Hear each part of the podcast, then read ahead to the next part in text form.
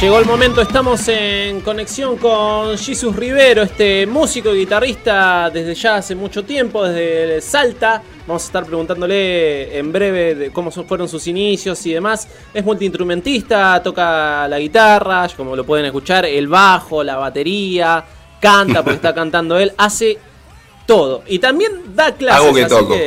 Así que está, estamos con Jesus Rivero, un aplauso radio. Hola, muy buenas tardes, muy buenas tardes, Nano, ¿cómo andás? Gracias por invitarme.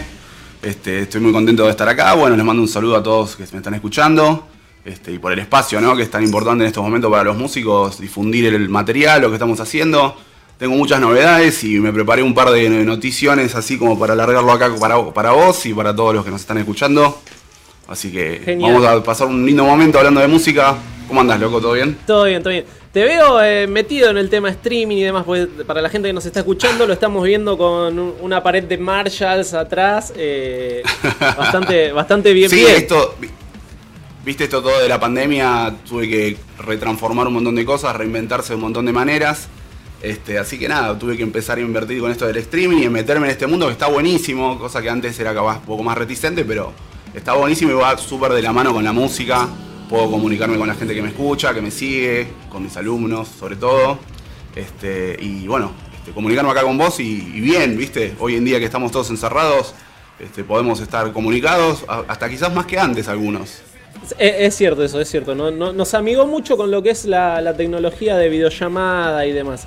Eh, Jesus, ¿cómo te, ¿cómo te, pegó? Bueno, el año pasado la cuarentena fue un poco más estricta, ahora está volviendo a ser igual. ¿Cómo te pegó esto como músico? ¿Dijiste, uy, che, no puedo volver a, no puedo salir a tocar? ¿O dijiste, me quedo en casa componiendo? fue todo un tema al principio. Yo había sacado el disco, saqué, lo saqué el 2018, 2019, estuvimos así como dando vuelta. Y 2020 salimos a tocar, hicimos dos Uniclub con mandato mi banda y justo cayó la pandemia, o sea que nos cortó así el chorro de las fechas que teníamos, teníamos como 10 fechas en el interior y habíamos armado como todo un esquema.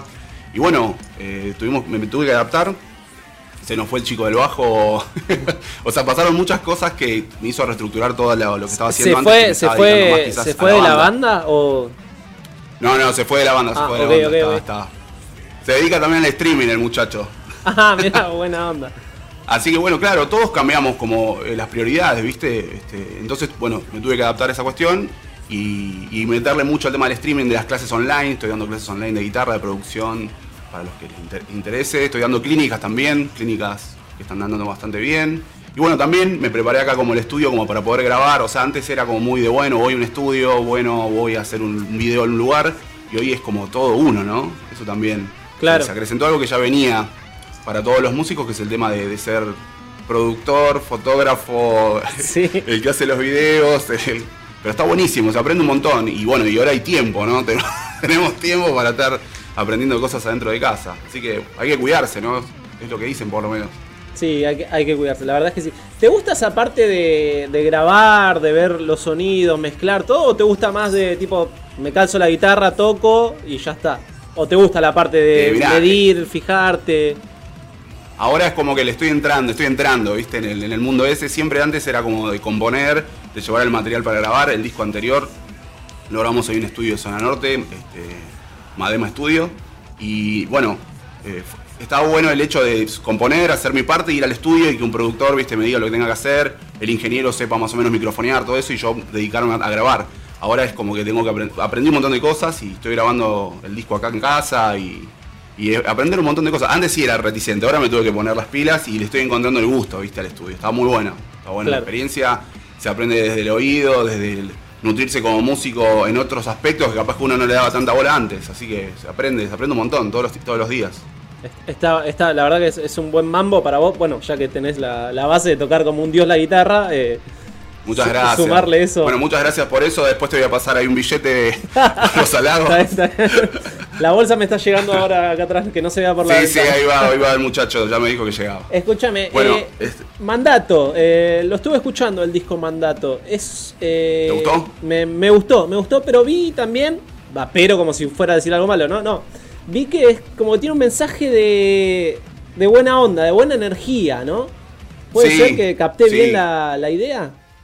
Sí, totalmente. Es un disco positivo, así agresivo, pero bastante positivo, con un mensaje este, pre-pandemia. Ahora el disco nuevo medio como viene para el otro lado, ¿viste? Pero sí, quise, quise dar algo que estaba sintiendo en ese momento. Refleja mucho lo que yo estaba pasando por ese momento con los trabajos que tenía en ese momento. Yo antes de, tocar el mandato tocaba en Heavisaurios, este, un producto para chicos que debe ser que algunos lo conocen, los más rockeros lo deben de conocer. Así que estaba todo como una vibra así este, antes de la pandemia. Y ahora también estoy muy bien todo eso, pero elegí quizás algo un poco más, más rocker. Y el disco nuevo viene un poquito más pesado, más, más oscuro. Eh, pero es, entretenido también. sobre todo a nivel rítmico, viene, viene muy, muy cargado. Si bien Mandato era un disco que a nivel rítmico, a nivel de arreglos era bastante progre, quizás no es tan popero este como fue Mandato. Mandato tenía como una cosa bastante pop. Este, lo tiene, son, son canciones que están arregladas con la música que escucha uno, ¿viste? No, no, no pretendí ni hacer un disco para que la gente lo escuche, ni, que me guste a mí, sino algo que, que pueda unir las dos cosas, ¿viste? cosa difícil, ¿viste? Para los músicos salirse con la de uno y, que le guste a la gente. Pero tuvo un muy buen recibimiento entre los músicos sobre todo y la verdad que este nos dio mucho, mucha satisfacción. Estamos muy contentos con el disco. ¿Te llevó mucho tiempo grabar? Porque recordemos a la gente que mandaste el disco que grabaste, lo grabaste todo vos, la batería, los bajos, la guitarra, las sí, batería, bajos, voces, todo. Aprendí a tocar esos instrumentos como para poder plasmar como yo quería el disco y también un poco abaratar costos, vamos a decir la verdad. Cosa que para los, que producimos así, nos autoproducimos, está buenísimo. Y aprendí también, ¿no? Ahora, el disco nuevo también lo estoy grabando todo solo acá en casa. O sea, todo esto fue pre-pandemia, nunca me imaginé que iba me iban a encerrar en una casa durante dos años. Claro. Pero bueno, me vino bárbaro entonces aprender todas esas cosas. Y sobre todo ahora lo de la grabación y todo eso. Así que seguimos llenando este, como podemos los huecos de, de, lo que nos presenta la situación, ¿viste? Yo no soy de esas personas de, de quedarme o quejarme, yo trato de como reinventarme y, ser resiliente, resiliente como se diga, a la situación. Así que bueno, estamos en esa. Estamos, estoy muy con el segundo disco y con mis clínicas y las clases, ¿viste? Estoy como muy con el streaming. Me paso más adelante la computadora que tocando la viola. la verdad. Eh, ¿Tenés un tope como guitarrista? O sea, ¿tocas hasta, hasta esta forma y, y dejás de practicar las horas que practicabas o seguís practicando las mismas horas que cuando tenías, no sé, 16 años. Yo trato de conservar eso, que, lo analicé, viste, ya que doy clases y también escribo libros. Saqué el año pasado saqué tres libros. Mira. Este, uno de metano clásico, otro de hard rock y otro de técnica. Este, uno cuando es chico tiene esa emoción, ¿no es cierto?, de practicar un montón de horas y eso hay que conservarlo. Yo trato de conservarlo. A veces la vida adulta, viste, de, tenés otras responsabilidades, otros, otros tiempos, pero está buenísimo conservar eso porque siempre se puede mejorar y siempre se puede avanzar. Eso es, es algo, es una ley, yo lo tengo como una ley y, está buenísimo siempre conservar el, método, la disciplina. Esto de tocar un instrumento, muchos piensan que es salir a la noche o, viste, o tomar cerveza en el estudio y sacar un disco. Tiene que ver más con, sentarse en una silla y estar muchísimas horas eh, con una computadora o, con una partitura. Este, así que sí, sí, sigo tratando de estudiar y, y, también no es que tampoco estudio con una partitura delante, a veces estudio con la tele, a veces estudio de un montón de maneras como para poder liberar un poco la cabeza, porque a veces sí, 6, 7 horas, 8 horas de estar con un instrumento mirando una hoja no es muy sano para la cabeza. Entonces trato de como mirar una serie, ¿viste? Todos estamos viendo Netflix ahora. Bueno, yo toco la viola y miro alguna serie que me distraiga un poco. Pero sí, sí, trato de estudiar, está buenísimo. Y pasan los años y siempre digo a mis estudiantes que a medida que pasan los años cada vez es más fácil tocar. No es que siempre es el mismo la misma energía, viste que al principio cuesta y todo eso, no, después se va haciendo mucho más dinámico, mucho más este, entretenido. Y también si te vas cebando a practicar más, cada vez se va haciendo más entretenido y más ramas hay que para abarcar, cosa que se va haciendo más, más interesante. Yo aprendí, empecé estudiando viola y después em, estudié composición, después estudié bajo, estudié batería, me fui viste como expandiendo para, para poder hacer el ensamble de rock, que era lo que quería hacer para mi disco. Claro. Y para todo, ya que me quedé como un esquema de trabajo, ¿viste? Así que nada, muy contento con, con eso. Y bueno, la pandemia, creo que hablábamos antes, que nos encerraron y, bueno, hay que, hay que ver qué hacer. Claro, hay que, hay que reinventarse todo el tiempo. Eh, cuando decís que arrancaste de, a los 8 años a tocar la guitarra, eh, no sé, ¿te lo impusieron o pediste, che, quiero una viola? No, fue, fue algo, yo tenía como un padre así muy de, lo del folclore, ¿no? Yo viví en Salta, de chico, este, tenía como muy, muy el mandato ahí del folclore. y bueno, por el lado del folclore me compraron la guitarra y al principio nada que ver, ¿viste? Era como que iba un profesor que no, no, no, no obviamente, o sea, no, yo me acuerdo que no, tenía un gusto musical, no, no me gustaba la música todavía. Claro. El, el entusiasmo con la viola empezó cuando empecé a escuchar rock y empecé a escuchar las bandas y escuchar esas canciones y querer tocar esas canciones. Y ahí fue cuando me empezó a servir el saber los acordes, ¿viste? Yo creo que muchos músicos empezamos a tocar en las iglesias también, bueno, fue una de esas, fui uno de ellos. Así que, pero me- realmente me enganché con la, con la guitarra cuando me empezó a gustar la música, cuando empecé a escuchar Kiss, Dos Minutos, Roxette, todas cosas de un pibe de 9 años, ¿no? De 8 o 9 años. Claro, una mezcolanza de estilos musicales que. Terrible. Y Michael, ¿no? Michael Jackson, que todo de chico nos hacía fuego, ¿viste? ¡Pum! eh, Era una tropa. Altos violeros compartieron Michael con, Jackson. con Michael Jackson igual. eh, capaz que viene por ahí. ¿Cómo, cómo? Altos violeros compartieron escenario con Michael sí, Jackson. Slash, Jennifer Batten, Greg Howe. Sí, sí, sí, sí. De más de grande tuve también como redescubrir toda esa música y descubrir a los arreglos y las producciones que son espectaculares, ¿no? Tipo una- unos sonidos y unas producciones impresionantes.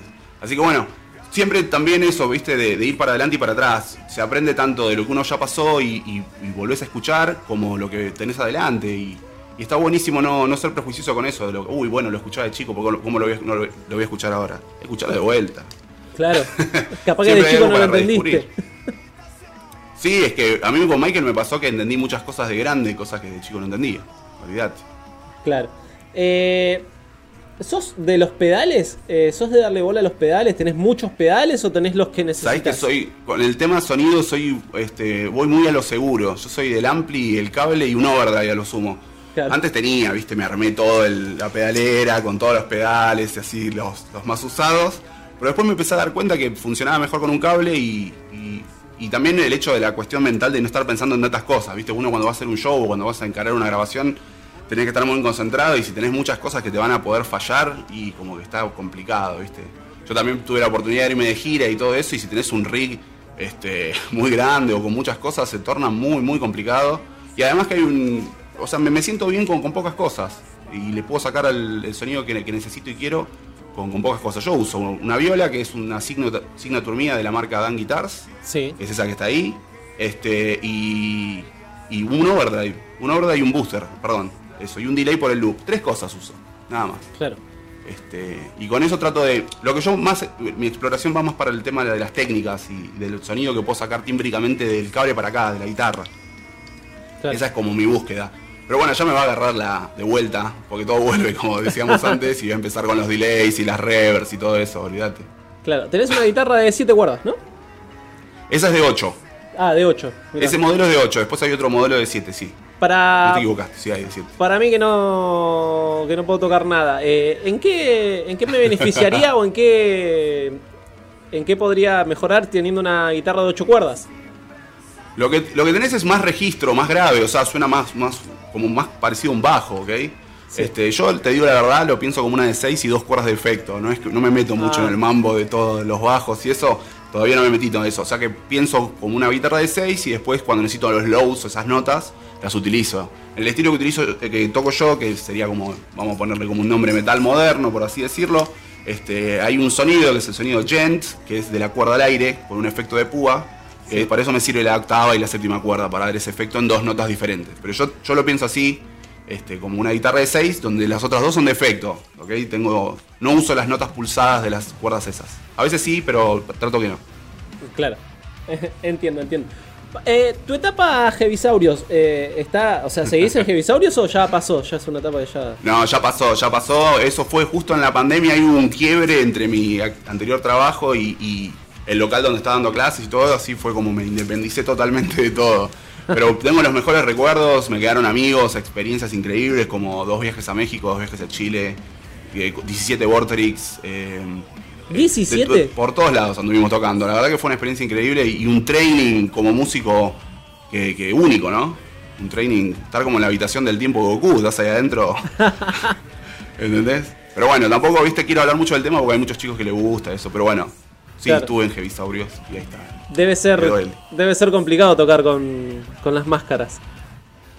Hubo un montón de entrenamiento de trajes, antes un montón de movidas. Este, no fue fácil, sobre todo con el tema de la ejecución, viste, en vivo. Claro. un sistema de Nier cerrado, esto fue toda una, una búsqueda, una búsqueda muy muy linda que vamos a usar. Ese esquema de laburo me, me sir- me sirve para lo que estoy haciendo ahora a full. La verdad que las unos, tocar para los chicos es una energía súper especial.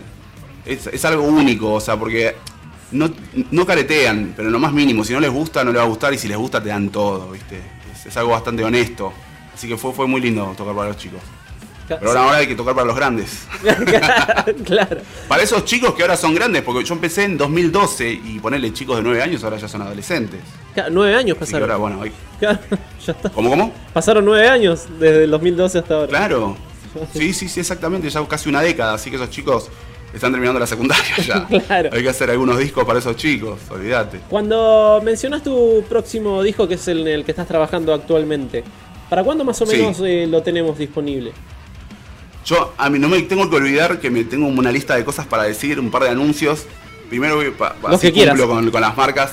Soy el nuevo endorsement de Casa, Antigua Casa Núñez, la, la- la histórica marca de guitarra. Estoy muy agradecido ahí con Pablo, este, que me está dando esta oportunidad de poder ser parte de la marca. Y de Izquierdo Luthier, que es uno de los mejores eh, luthiers de guitarras Stratocaster, de, tipo Fender Stratocaster del país. Así que estoy muy contento con eso. Y el tercero, el tercer anuncio es que tengo una banda en Alemania que se llama Stone Miller. Vamos a sacar un disco que lo está produciendo Kevin Churko, que es el productor de Celine Dion, que es el productor de Five, Five Finger Dead Punch. Así que estoy muy contento de poder ahora expandir lo que yo hago al exterior, ¿ok? Antes eh, me parecía algo imposible. Si bien viajé, eh, siempre fue con algo local, ¿viste? Claro. Así que ahora estoy con ese proyecto. El disco sale en julio, el de Stone Miller. Y bueno, lo de las marcas y todo. Así que tengo la cabeza así de, de trabajo y de un montón de cosas. Súper emocionado igual. eh, No, increíble, es una experiencia increíble que te convoquen de una- desde afuera, ¿ok? Y sobre todo con contrato y bien y súper profesional, la verdad que es, es- es emocionante. Después de tantos años de trabajo, de, lucha, de pelea, ya igual también yo siempre valoré siempre cada uno de mis pasos y lo que pasó, ¿no? No es que porque sea algo de afuera, ¿no? Yo valoro mucho Argentina, me parece un gran país y acá lo que me pasó fue más que increíble, ¿ok? Pero bueno, es, es emocionante, ¿no? Que te, que- convoquen de una banda de afuera. Así que nada, grabé el disco, además el disco lo grabé acá en casa, cosa que pensé que no iba a poder nunca, o sea, poner mi- el estudio, mi humilde estudio, al nivel de, de- de una grabación internacional. Así que tengo la, la cabeza como a mil con eso. Qué Así bueno. que quiero ver que termine y, y poder este, compartirlo con todos ustedes. Es un disco de hard rock, ¿eh? es así, derecho. Yo, mi, mi beta eh, solista es más progresiva, pero esto es súper, súper hard rockero, rockero para adelante. ¿Hard rock al estilo ACDC o un hard rock más Guns N' Roses? Y medio Guns entre, entre los dos, te diría, ¿eh? hay mucho Ah. de todo. Es muy, muy europeo la onda, está muy buena. Sí, sí, sí, muy canción, muy, viste, el cantante medio Coverdale, medio como el de Whitesnake. Sí. Y nosotros haciendo medio. A veces los violeros hacemos cosas más ochentosas, tipo Steve Vai, y a veces hacemos cosas más setentosas, ¿viste? Tipo Gary Moore o este. Un montón de los violeros de los 70. Pero estamos ahí, ¿viste? El, violero- el otro es más vintage y yo soy con un poquito más moderno. Bueno, sale una combinación linda, me imagino, como para... No, y además que las canciones tan terribles. Yo no hice nada, yo lo único que hice fue grabar este, la guitarra, ¿viste? Claro. Pero es, los temas, la verdad que son, son tremendos, son tremendos. Y bueno, hay una promesa de ir a hacer giras, obviamente, ya es algo que está súper hablado.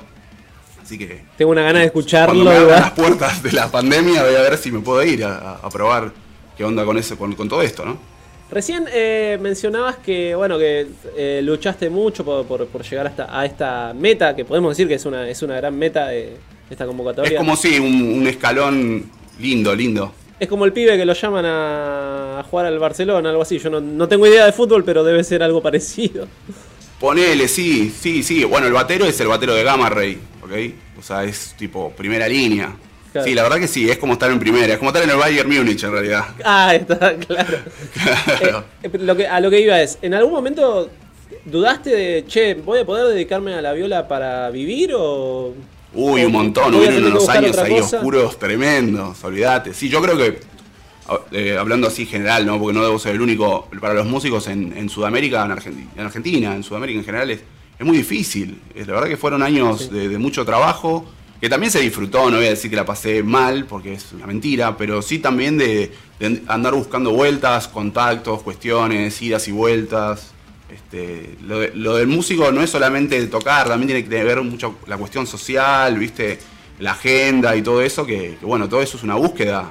Hay que levantar el teléfono, moverse, ¿viste?